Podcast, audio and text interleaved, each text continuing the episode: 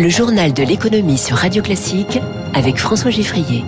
Les frais d'incident bancaire 17 fois plus chers en France qu'en Allemagne. Comment certains pétroliers contournent les sanctions contre la Russie Et puis un an après une panne dramatique, ce qui a changé chez Orange dans la gestion des numéros d'appel d'urgence. Premier invité dans quelques minutes, il fait circuler des trains, des marchandises, des camions et maintenant autant d'électricité que la puissance d'un réacteur nucléaire. Yann Lerich, directeur général de Getlink, qui gère le tunnel sous la Manche.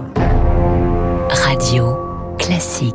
Serait-ce une spécialité française? Les frais bancaires dénoncés ce matin par l'UFC Que Choisir, ils seraient beaucoup plus élevés chez nous que dans les pays voisins. Bonjour Eric Mauban. Bonjour François, bonjour à tous. L'association dénonce ce qu'elle appelle une ponction bancaire. C'est ça, elle l'évalue à 1,8 milliard d'euros et dénonce l'inefficacité de la concurrence à la jugulée au regard des pratiques en vigueur chez nos partenaires européens.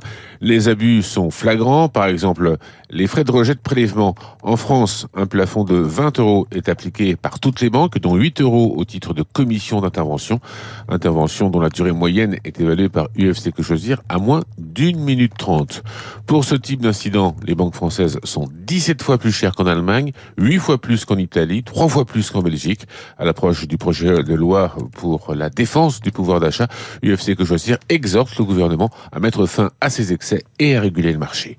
Eric à propos du coût de la vie, la CPME dévoile ce matin son pack pouvoir d'achat, des propositions, assouplissement de l'accès aux heures supplémentaires défiscalisées ou encore euh, davantage de flexibilité pour le versement de la prime Macron.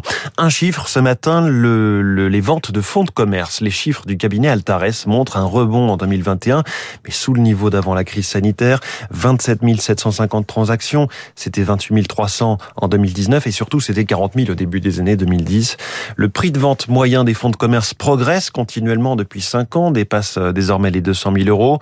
Alors c'est plus d'un million pour les pharmacies, 500 000 pour un supermarché, 330 000 euros pour un hôtel et 170 000 pour un restaurant. Le Figaro Économie dévoile ces données ce matin.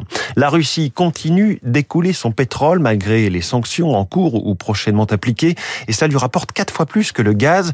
On apprend que certains négociants et transporteurs acheminent de l'or noir, y compris légalement, Eric Koch.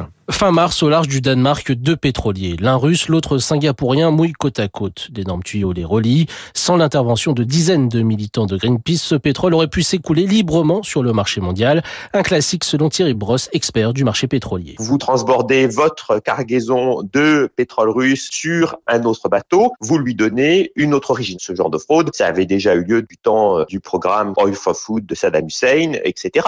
Autre méthode à disposition de Moscou pour contourner les embargos, vendre son brut à des clients qui n'appliquent pas de sanctions, quitte à leur proposer des remises allant jusqu'à 30%. L'Inde, voire la Chine, commence à importer beaucoup de pétrole russe pour raffiner ce pétrole en produits pétroliers, l'essence, le diesel, qui à ce moment-là pourrait ne plus avoir d'étiquette russe, mais une étiquette autre. D'ailleurs, l'Inde a importé deux fois plus de barils en deux mois que sur toute l'année 2021.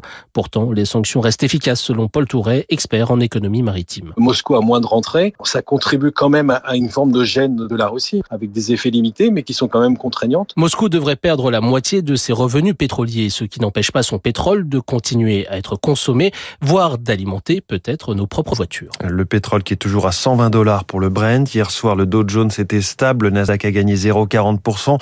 L'action Twitter a baissé d'un et demi. Elon Musk menace à nouveau de retirer son offre de rachat à 44 milliards de dollars, toujours en raison du nombre de comptes gérés par des robots. Question clé pour les dit-il, et donc pour le modèle économique de Twitter qu'il entend rénover. Le CAC 40, lui, a gagné 1%, le Nikkei gagne 1,5% en ce moment. C'est il y a tout juste un an la panne d'un service qui ne devrait jamais tomber en panne, celui des numéros d'urgence. Les pompiers, le SAMU, un appel sur dix avait échoué pendant une douzaine d'heures et six décès avaient été reliés à l'incident. Sébastien Crozier, président de la CFE-CGC d'Orange. L'opérateur national qui est Orange a pris des dispositions euh, importantes pour faire en sorte que euh, la panne des euh, numéros d'urgence ne se reproduise plus, et ceci à deux niveaux. D'une part, en s'assurant que les mises à jour, les changements d'équipement, d'infrastructures pour ces numéros se fassent dans un contexte plus sécurisé.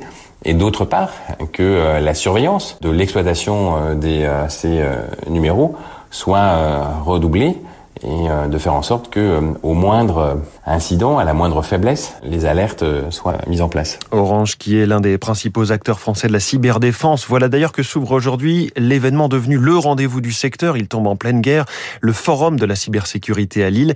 L'un de ses organisateurs, Guillaume Tissier, relève que la France progresse fort en la matière et pas seulement par ses grands groupes. Une filière qui prospère sur un marché où l'innovation technologique est absolument essentielle, euh, avec des laboratoires, avec des start-up, avec des centres de recherche. Vous avez des réussites euh, comme Tetris ou avec euh, Arfang Lab, des sociétés qui non seulement ont l'excellence technologique, mais qui ont en même temps maintenant des capacités en termes de marketing et de commercialisation euh, finalement assez proches de ce qu'on trouve outre-Atlantique, ce qui n'était pas le cas encore il y a quelques années.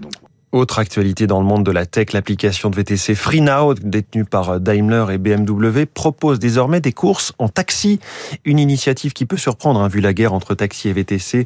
L'analyse de Jean-Charles Simon, président de station. C'est plutôt une opportunité d'abord pour les consommateurs, puisque les consommateurs vont avoir comme ça de nouvelles possibilités de choisir leur véhicule et la catégorie de véhicule. Mais c'est aussi une bonne chose pour les chauffeurs parce qu'aujourd'hui, finalement, il y a des opérateurs de mise en relation des clients et des taxis. Les chauffeurs, là-dedans, ils se prennent quand même des deux côtés aujourd'hui des très grosses commissions de leur opérateur de mise en relation. Donc si jamais il y a un peu la guerre, bah, ça va faire baisser les prix et la profitabilité des plateformes. Et puis hier soir avait lieu la conférence annuelle des développeurs d'Apple qui a présenté quelques nouveautés. Pas de révolution en vue, si ce n'est euh, la plus grande part accordée aux widgets, ces petits raccourcis sur l'écran d'accueil des iPhones. Il est 6h45. Comment se porte le tunnel sous la Manche?